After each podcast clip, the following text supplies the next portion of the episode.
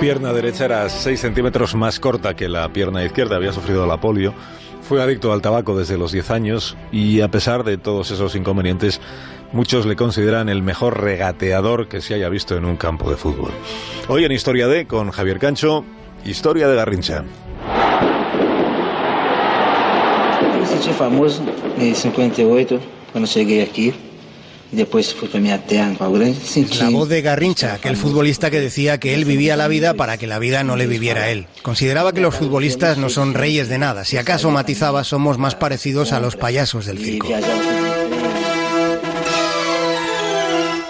Florencia, Italia, año 1958. Garrincha entra en el área dejando sentado a un defensa con uno de sus amagues y evitando al siguiente moviendo la cintura sin perder el control del balón.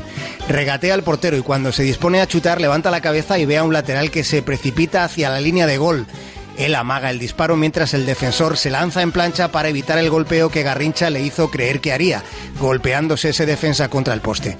En esas aparece de nuevo el guardameta. Garrincha tiene la portería a cuatro metros y con sutileza, sin aspavientos, mirando a la grada, mete el balón entre las piernas del portero, que no sabe dónde mirar, rebasando el esférico la línea de gol con esa cadencia de lo artístico, sin violencia, con elegancia. Después él mismo entra en la portería, se agacha, lo recoge y con el balón bajo el brazo se dirige hacia el punto de partida del centro del campo. Camina mirando el suelo.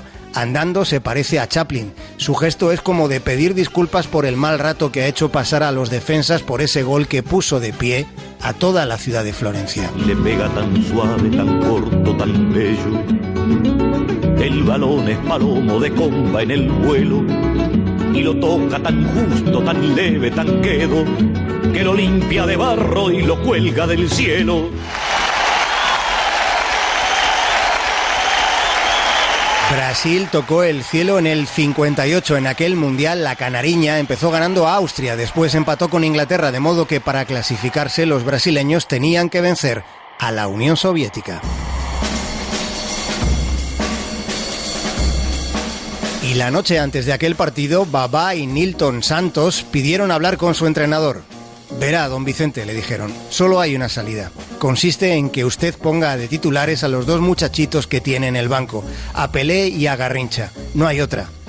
Pero don Vicente alegó que Pelé tenía los pies planos, mientras que Garrincha era flojo de mente. Pero Baba y Nilton Santos insistieron, si juegan ellos quizá ganemos la copa, si no juegan, no jugamos nosotros.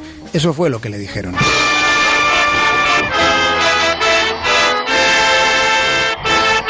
Al día siguiente, 15 de junio de 1958, los brasileños escucharon solemnemente el himno de la URSS.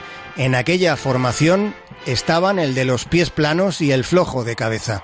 Después de los himnos, Pelé y Garrincha hicieron trizas la defensa soviética.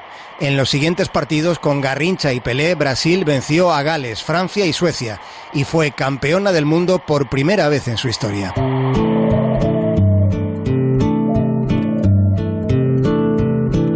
Garrincha se decía que lo parió una de sus hermanas después de que fuera violada por su padre. Creció en las favelas de Pau Grande, favelas de siete niños en la misma habitación. De niño trabajó en una fábrica. Tanta pobreza y tanta fábrica le alejaron de la vanidad. Decía que en las favelas aprendió tres cosas. A ser humilde, a coser y a jugar al fútbol. En Brasil se cuenta que si la mierda tuviera valor, los pobres nacerían sin culo. Sin miedo fue como creció Garrincha, medio retorcido en sí mismo, pero sin miedo a atreverse, y nadie se atrevió a tanto sobre la hierba. Tenía las piernas arqueadas, la columna vertebral con forma de S, aunque luego los seseos los hacían las caderas de los defensas a su paso. Dijo Galeano que Garrincha no fue nunca un ganador de los que hay ahora. Fue un perdedor con buena suerte, pero claro, la buena suerte no dura. Hace unos meses sus descendientes le sacaron de su tumba para meter a un muerto más reciente, y los huesos retorcidos de Garrincha fueron a parar quién sabe a dónde. La suerte no dura, lo que perdura es la alegría de verle manejar el balón.